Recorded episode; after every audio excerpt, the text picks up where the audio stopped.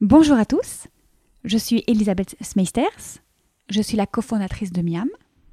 Traiteur holistique, nous accompagnons les entreprises vers une alimentation saine et durable.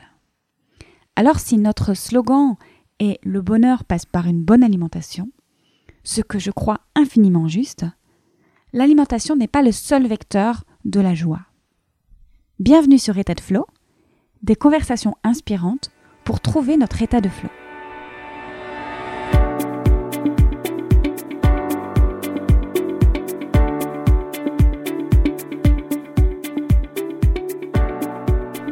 Bonjour à tous, je suis seule au micro aujourd'hui. Je vais prendre euh, le temps d'un épisode pour vous raconter mon parcours et répondre à d'autres questions que vous m'avez posées. J'ai beaucoup hésité à vous proposer cet épisode où il me semble que je mets en avant certaines facettes de mon cheminement plus que d'autres. J'ai eu la crainte que ce soit biaisé en quelque sorte par mon ego. Puis je me suis rappelé deux engagements. Celui de partager ce en quoi je crois de montrer une voie après l'avoir empruntée. Cela afin de vous permettre euh, d'être autonome à votre tour dans votre mieux-être et dans votre mieux-vivre. Et puis celui de partager avec humilité et honnêteté, donc avec authenticité. Alors aujourd'hui, je me lance. Je me lance dans le vide, dans l'absence de repères, dans l'inconnu.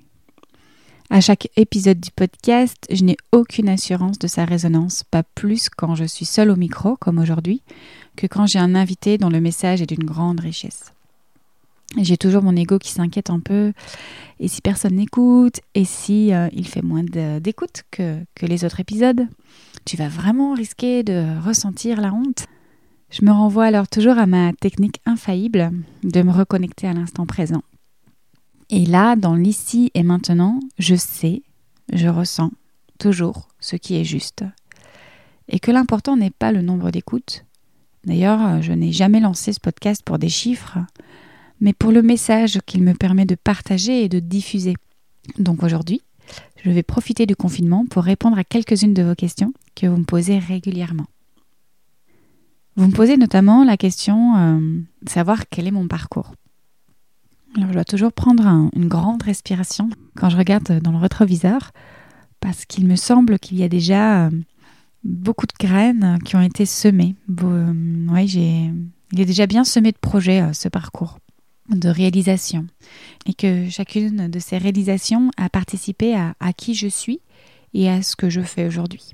Donc, je n'avais pas envie de vous parler de mon parcours sans vous raconter comment chaque étape est en fait l'éclosion d'une graine planté parfois des années auparavant. Alors j'ai profité d'avoir le temps dans ce podcast pour vous offrir la version longue de l'histoire. En réfléchissant au déclic de tout mon parcours, personnel et professionnel, je remonte à 2005, mon premier concert. Avant cela, je n'avais aucune appétence particulière pour la musique. C'était un divertissement sans plus. Et puis l'été 2005, des amis m'ont proposé de me joindre à elles pour un festival de musique. C'était une de mes premières expériences hors du commun. J'avais bientôt 18 ans et euh, pourtant il me semble que j'avais mené les premières années de ma vie dans ce qui me semble être une ignorance totale de ce que représentait l'existence. Comme si un voile me protégeait de la vie avec un grand V. J'ai vécu une enfance protégée, j'ai traversé euh, les premières années de ma vie en prenant ben, la vie comme elle vient, avec une certaine légèreté. Et avec euh, le recul, je pense que ces années m'ont permis d'ancrer des valeurs fortes qui se retrouvent encore aujourd'hui dans ma vie. Je suis née dans une famille d'agriculteurs et d'entrepreneurs, au milieu des champs. J'ai passé mon enfance à beaucoup jouer. Je me souviens que nous jouions euh, beaucoup dans les bottes de paille. Nous passions nos étés avec mes frères et ma sœur, mes cousins, mes cousines à cueillir des fruits, à marcher dans les campagnes, à toucher la terre. Tout cela était euh, très naturel. J'ai beaucoup lu et dessiné aussi dans mon enfance. L'art en général a été très présent. C'était un moyen assez naturel, encore une fois, pour euh, créer avec mes mains, pour jouer. Mes premières émotions artistiques doivent venir de là. Voilà, et ça, c'est l'enfance. Après, il y a eu l'adolescence, et euh, bien sûr, comme tout le monde, j'ai acquis mes premières blessures émotionnelles à ce moment-là. Mon adolescence n'a pas été euh, très fluide. Déjà enfant, j'ai quatre frères et sœurs. Ça n'a pas été simple de trouver ma place dans cette fratrie. Puis, euh, vers 14 ans, j'ai commencé à me sentir en marge de mes camarades. Je donnais assez facilement euh, mon avis contraire au professeur. J'étais bonne élève, mais je pense que j'avais besoin déjà, j'aimais déjà apprendre, rédiger, remettre en question les apprentissages. Certainement que c'est dans ces classes que j'ai développé cette faculté à intégrer la matière, à en faire mienne et à comprendre que mon ressenti était différent de celui des autres. C'est aussi pendant mon adolescence que j'ai développé une relation euh, distanciée avec mon corps. Que j'ai ressenti mon corps, mais dans, mes complexes, dans mes mots, et puis euh, particulièrement dans mes indigestions. Et vous reverrez plus tard euh, en quoi ça a eu son impact sur ma vie professionnelle. Et puis donc il y a eu ce soir de concert, l'été 2005, où j'ai rencontré la musique. La vibration, l'émotion qu'elle émet et qu'elle procure, pour moi, ça a été une révélation ce soir-là. Je garde un souvenir très ancré dans mes cellules. C'était la première fois que je ressentais ce waouh. Vraiment les, applaudissements, les chants en communion avec l'artiste, l'énergie du chanteur, le sol qui tremblait sous nos pieds. Je me souviens, nous étions à l'extérieur, il pleuvait, mais ça ne gâchait rien à la fête. C'était magnifique, intense. C'était un 21 juillet, le jour de la fête nationale en Belgique. Et euh, après le concert, il y a eu un feu d'artifice. C'était exactement ce que je ressentais à l'intérieur de moi. Ce concert m'a habité très longtemps et il a été déclencheur euh, ben, de la suite de mon parcours. Voilà pour le commencement. Ensuite, ben, on arrive au moment de choisir des études. Alors j'ai euh, d'abord fait des études d'art graphique et publicitaire puis je me suis dirigée vers l'événementiel assez naturellement. Chemin faisant, je me suis retrouvée avec une certaine évidence dans une boîte qui organisait notamment des euh, festivals de musique. Puis je me suis mise à mon compte en tant que graphiste freelance. Et en 2010, j'ai organisé mon propre festival de musique. Ça devait être à peu près le même moment où j'ai lancé un webzine musical pour partager mes découvertes et coups de cœur musicaux. J'ai commencé à interviewer des chanteurs, à écrire des chroniques euh, d'albums, de concerts. Vraiment, j'ai adoré cela. C'était euh, pour moi l'occasion euh, rêvée de pouvoir aller à la rencontre de personnes que, j'admire et non, j'admire le travail. Ce webzine m'a offert beaucoup de bonheur, vraiment, tant dans les rencontres donc avec les artistes, avec les gens du métier, les nombreux concerts auxquels je me rendais, et évidemment pour mon plaisir, pour moi, ça a été euh, une joie intense. Son nom d'ailleurs n'est pas anodin puisque euh, je l'avais nommé We Are Emotion. Nous sommes des émotions. C'est grâce à lui, à ce webzine, que je suis arrivée à Paris fin 2012. Après avoir organisé donc euh, deux éditions de mon festival et plusieurs autres concerts itinérants, j'étais très attirée par Paris évidemment, qui représentait pour moi euh, et qui représente toujours euh, la capitale de la musique. J'ai d'abord été attachée de presse musique, donc c'est là que j'ai rencontré euh, Rachel Moreau, qui est belge elle aussi, et que j'ai invité d'ailleurs dans le podcast, dans le quatrième épisode, si vous voulez aller réécouter ou écouter. Et puis, fin 2013, un artiste que j'avais programmé sur un de mes festivals en Belgique m'a appelé pour travailler avec lui sur la préparation et la sortie de son troisième album. Il vivait à Paris, moi aussi, les agendas ont matché, et je me suis retrouvée à travailler avec lui pendant presque deux ans. Alors pour la personne que j'étais à ce moment, c'était presque le Graal. J'ai eu l'occasion de faire le tour d'un métier qui me faisait rêver. Et j'en suis extrêmement reconnaissante. Ça a été une partie magique de ma vie pour laquelle je suis remplie de gratitude. Je pense que je n'ai jamais autant fait l'expérience de la loi de l'attraction qu'à ce moment-là, au moment où euh, dans la vingtaine, oui, dans la vingtaine, je, désirais aller rencontrer les artistes et euh, rencontrer ce métier. Et il y a eu énormément d'opportunités pour moi de, le faire. Ça ne m'a jamais paru impossible de travailler dans la musique à Paris et avec un artiste que j'adore et qui reste un ami important dans mon parcours de vie. Et quand je dis ami ici, c'est une reconnaissance d'âme à âme. J'avais interviewé plusieurs fois Saint-André, puisqu'il s'agit de lui, pour mon webzine. Et puis, nous avions eu l'occasion de beaucoup échanger quand je l'ai invité sur mon festival. Et j'avais capté cette union en quelque sorte. Donc voilà, Le rêve a été réalisé et puis je pense que je me suis lassée. J'avais fait le tour d'un monde qui m'avait émerveillée et j'avais envie d'explorer autre chose. Et en même temps, je sentais que ce monde n'était plus aligné avec moi. Petit à petit, donc, j'ai commencé à moins me rendre en concert et à préférer prendre du temps pour moi. L'album de Saint-André était sorti. On arrivait dans une période post-album et donc avec euh, beaucoup moins de travail. C'était le bon moment pour clore ce merveilleux chapitre et pour en ouvrir un autre. La suite, je me suis laissée euh, porter naturellement. J'ai été entraînée, ou plutôt j'ai accepté d'être entraînée, dans l'élaboration d'un nouveau projet entrepreneurial. C'est à ce moment-là donc que nous avons posé les premières fondations de Miam avec mon compagnon. Et puis ce qu'il s'est passé, c'est que j'avais interviewé une chanteuse qui m'a parlé de sa sœur naturopathe. Je n'y avais pas prêté attention à ce moment-là et c'est quelques mois plus tard, quand nous élaborions le projet euh, Miam, que je me suis rappelé de cela. Et c'est ainsi que j'ai rencontré Dominique Gassin et que la suite de l'histoire euh, s'est écrite. Donc euh, je trouve ça très beau de, de réaliser que la musique m'a menée à Paris, la musique m'a menée à la naturopathie, et puis, chemin faisant, les choses se sont naturellement transformées. Donc la suite, c'est que Dominique a commencé par me transmettre euh, des conseils pour soulager mes indigestions, pour lesquelles je désespérais et qui me gâchaient vraiment la vie tout au long de ces euh, années précédentes. Et j'étais stupéfaite de, l'efficacité et surtout de la simplicité de ces conseils. J'ai immédiatement ressenti un nouveau bien-être et depuis plus de 4 ans à présent, je n'ai quasiment plus aucun problème euh, de digestion. J'ai d'ailleurs euh, jeté toutes les boîtes de médicaments que j'avais, euh, qui n'étaient de toute façon pas efficaces. Et en changeant de petites choses dans mon alimentation, je me suis retrouvée. Dominique est une naturopathe formidable, très à l'écoute et particulièrement bienveillante. Alors elle dit souvent que j'étais prête, alors peut-être que j'étais prête, mais en tout cas, euh, l'alimentation a été pour moi la porte d'entrée à cet accès pour me retrouver.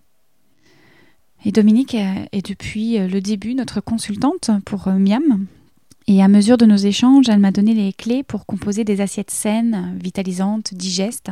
Des clés que j'ai appliquées personnellement, que je m'impliquais à instaurer dans, dans mon propre quotidien. Et à chaque fois, c'était une révélation. Et euh, la naturopathie et l'alimentation, plus précisément, m'a apporté euh, de la vitalité, mais également m'a reconnecté à beaucoup plus de créativité, m'a offert de la légèreté émotionnelle, euh, la concentration, la clarté d'esprit. Ah, pour moi, c'était euh, un changement euh, total dans ma vie, un changement positif. Et c'est comme ça que j'ai proposé à Dominique d'écrire tout cela dans un livre pour permettre à d'autres d'avoir accès à cette connaissance, qui était fondamentale, qui est fondamentale selon moi. D'ailleurs, vous pouvez retrouver ce livre sur étatdeflow.com dans la boutique. Et donc, euh, cette première porte ouverte, j'ai commencé peu à peu à en ouvrir d'autres.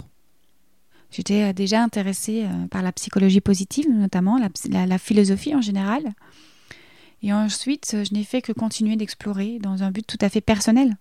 La différence aujourd'hui, c'est que j'expérimente et que je ressens les bienfaits sur mon énergie et mon humeur. Avant, c'était de la théorie et aujourd'hui, je m'attache à explorer dans la pratique. Donc on lance Miam avec mon compagnon, un service traiteur basé sur les préceptes de la naturopathie, avec un côté événementiel évidemment, artistique et émotionnel, puisque c'est mon chemin.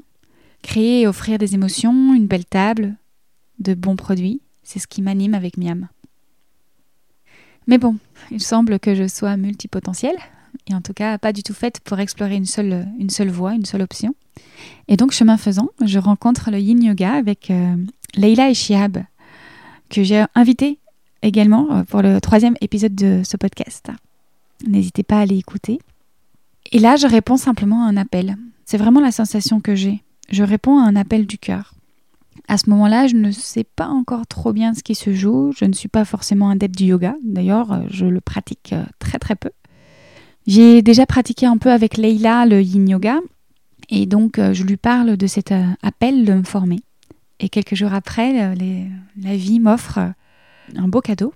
On est euh, tout début euh, juillet 2018 et Leïla m'envoie un lien vers une formation qui commence quelques mois plus tard. Il y a comme une urgence parce que je me suis inscrite très rapidement, sans trop me poser de questions. Puis en septembre, je porte vraiment trop de choses avec Miam. Je fais beaucoup de choses, mon corps m'alerte et euh, en fait je fais un burn-out physique qui m'empêche de, de continuer d'avancer avec enthousiasme. Et là encore, c'est mon ami Dominique Gassin qui euh, m'aide à rééquilibrer mon quotidien et mon énergie. Je vous invite d'ailleurs à, écouter et à découvrir Dominique dans l'épisode 5. Donc la, formation du yoga arrive euh, à point nommé. Elle débute en novembre 2018. Et là, je découvre toute la philosophie du yin yoga. Les week-ends de formation sont répartis sur plusieurs mois et entre deux euh, week-ends, je lis Le pouvoir du moment présent de Eckhart Tolle. Une synchronicité totale avec la formation puisque euh, la philosophie du yin yoga est une philosophie de l'instant présent. À ce moment-là, pour moi, c'est une nouvelle révélation et vraiment une révolution. Pourtant, à ce moment-là, je suis encore perdue parce qu'avec Miam, donc le service traiteur, je suis dans le yang, je suis dans l'action tout le temps, dans, la, dans le speed, dans l'organisation. Euh. Et maintenant, je découvre le yin, la douceur, la lenteur. À ce moment-là, je ne sais pas du tout comment je vais euh, trouver euh, l'équilibre entre le yin et le yang dans ma vie, comment je vais pouvoir appliquer cela et trouver cet équilibre. Et c'est à nouveau entre euh, deux nouveaux week-ends de formation que je trouve des indices dans mon expérience en fait. Comme je le disais, la théorie ne vaut que si on l'applique. Et euh, cette formation, je l'ai donc faite pour moi, pour me, nourrir, pour nourrir ma curiosité, pour comprendre les bienfaits de chaque posture et apprendre. je suis quelqu'un qui a besoin de comprendre pourquoi on fait une posture et euh, à quoi elle bénéficie au corps, au mental. Et comme j'aime apprendre, euh, voilà. Bah, sauf que la philosophie du yoga vient me percuter et je tombe amoureuse de cette sagesse. Cela va répondre à une autre de vos questions, qui est de savoir pourquoi le yin yoga et pas un autre. Eh bien tout simplement parce que dans le yin yoga, il n'y a pas de performance. Entre guillemets, il y a juste l'exploration et la reconnaissance de ce que l'on est. Le yin yoga nous apprend que être passe avant faire. Et dans le relâchement profond du corps, on trouve un trésor qui est soi. Le silence intérieur nous permet la reconnexion à notre essence. J'avais déjà expérimenté cela avec la méditation que je pratique régulièrement. Et avec le yin yoga, ça a été un niveau euh, supérieur. Puis il y a également cette absence de peur, de... il y a cette reconnexion à l'essentiel, car dans l'instant présent, tout est parfait, tout est juste, tout est précieux. Alors je viendrai certainement à un autre yoga plus tard, quand ce sera le bon moment. Aujourd'hui, c'est le yoga qui me nourrit. Je pense qu'il ne faut pas se forcer à faire un yoga particulier euh, par rapport à un autre. Il n'y a, pas de mode à suivre. Il y a juste des explorations et euh, une quête de soi. Oui, une exploration. Après la formation, il nous a été demandé de pratiquer 21 jours euh, bah, de yin yoga. Jusque-là, je n'avais pas encore bien saisi ce qu'allait m'apporter le yin yoga dans ma vie, comment j'allais l'articuler dans mon quotidien. Et c'est vraiment dans la pratique que j'ai ressenti, expérimenté tout son potentiel, toute son envergure, toute sa sagesse en fait.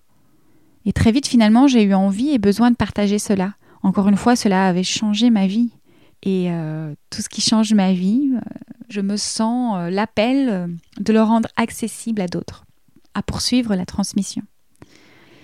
C'est comme cela que j'ai commencé à enseigner l'été dernier. Puis j'ai suivi le fil que me tendaient mes, élèves en fait. je n'ai jamais rien forcé à ce niveau-là. C'était aussi une manière pour moi de sortir de mon quotidien de traiteur. Et puis voilà, ce printemps 2020, avec le confinement, mes élèves m'ont demandé de pouvoir pratiquer à distance c'est comme ça que j'ai mis en place très rapidement finalement euh, les cours en ligne que je donne en live via Zoom.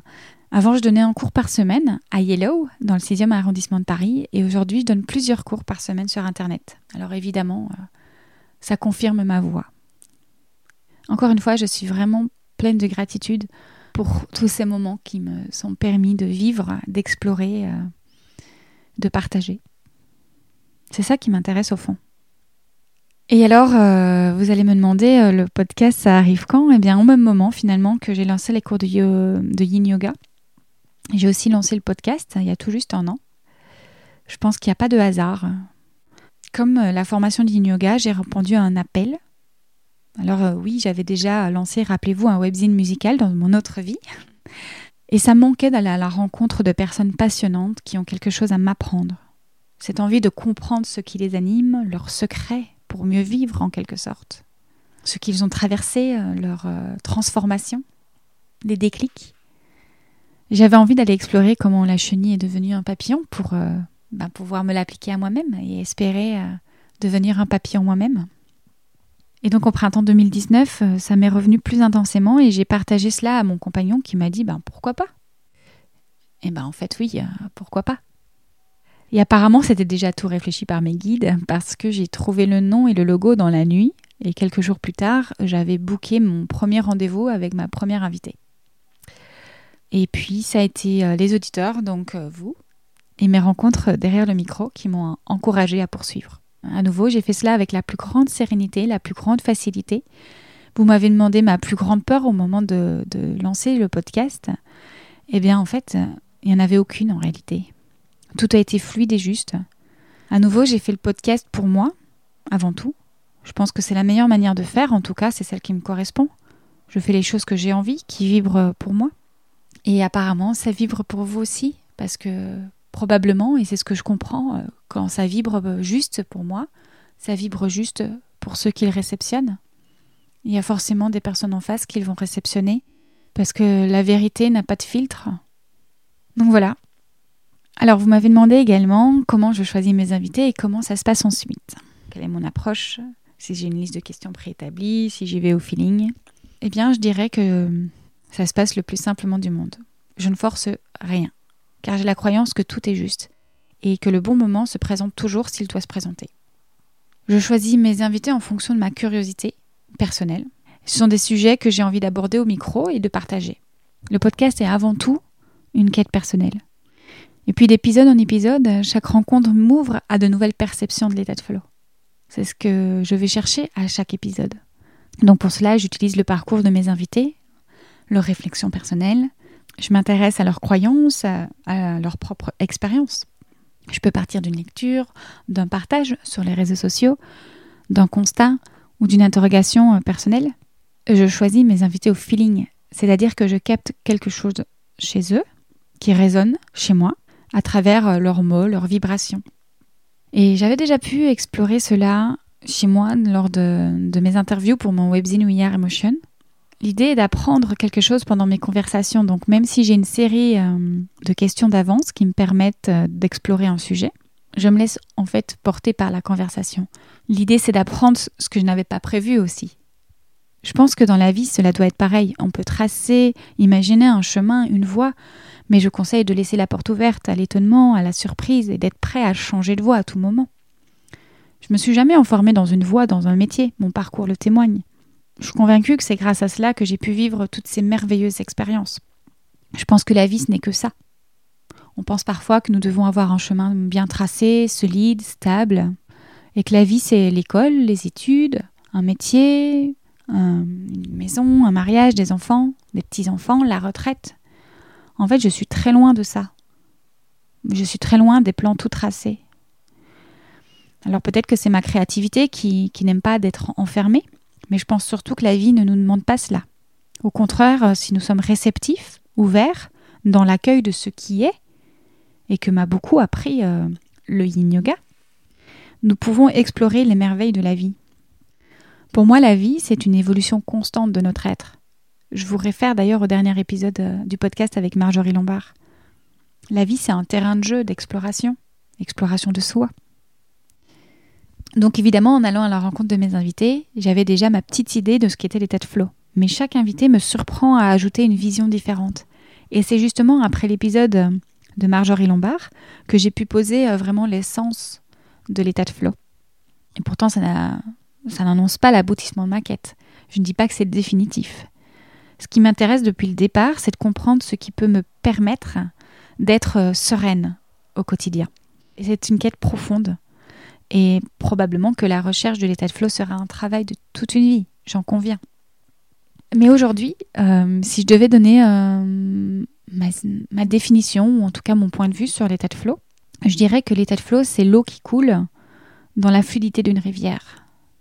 Une rivière qui a besoin d'être nettoyée régulièrement, quotidiennement, chaque instant, pour ne pas bloquer le courant, l'énergie, les émotions, les pensées, et pour remettre les déchets en circulation, rendre l'eau de notre rivière claire et lumineuse, afin, je l'imagine, d'atteindre l'éveil. C'est là qu'interviennent les multiples outils à notre disposition pour nettoyer notre rivière et conserver une hygiène de vie saine et favorable à notre conscience. Conscience que nous sommes le flot, que nous sommes la vie, comme le dit euh, Sophie Amiac-Moret dans le 13e épisode du podcast. Conscience que le flot circule en nous et autour de nous. On arrive tout doucement à la fin de ce parcours. Donc, euh, vous me demandez euh, demain, hmm, la suite. Eh bien, demain, je ne sais pas. J'accueille les opportunités, les synchronicités. Je m'ouvre à la vie avec confiance que tout est juste. Ma quête sera toujours avant tout personnelle, mon besoin profond et mon alignement avec mon être. Et puisque je trouverai dans cette recherche et exploration, cette expérimentation personnelle, je sais que j'aurai toujours besoin de le transmettre, de le diffuser. Il y a deux mots qui me viennent à nouveau, c'est authenticité et générosité. Je peux m'aligner seulement si je suis authentique et la générosité me permet de transmettre. Je ne fais pas trop de plans. Oui, je pose des intentions, mais des intentions plutôt de ressenti. Des intentions d'être plutôt que de faire. Alors voilà, euh, mon parcours, ma quête de l'état de flow continue. Si vous souhaitez en suivre davantage, je vous invite à, à vous inscrire à la newsletter j'envoie régulièrement des messages, des partages par email. Et pourquoi pas faire le bilan ensemble l'année prochaine voir ce qui s'est dessiné sur ce parcours. J'ai vraiment l'intention d'avoir ce cœur ouvert. Ouvert aux opportunités, ouvert à la vie, ouvert au flot. Mm. Je profite de cet épisode où je prends la parole pour remercier à nouveau chacun de mes invités du podcast qui m'ont nourri et enrichi. Et puis vous qui écoutez, qui partagez, qui diffusez le podcast. Merci pour vos retours, pour vos partages, euh, vos vibrations, vos cœurs ouverts. Je vous donne rendez-vous sur Instagram, flow underscore podcast, dans mes messages par email, et puis pour les méditations et les cours de yin yoga. Merci pour euh, votre alliance. Je vous souhaite une très belle journée et un très bon cheminement. Et puis je vous dis à bientôt pour un nouvel épisode pour la saison 2 de État de fleurs.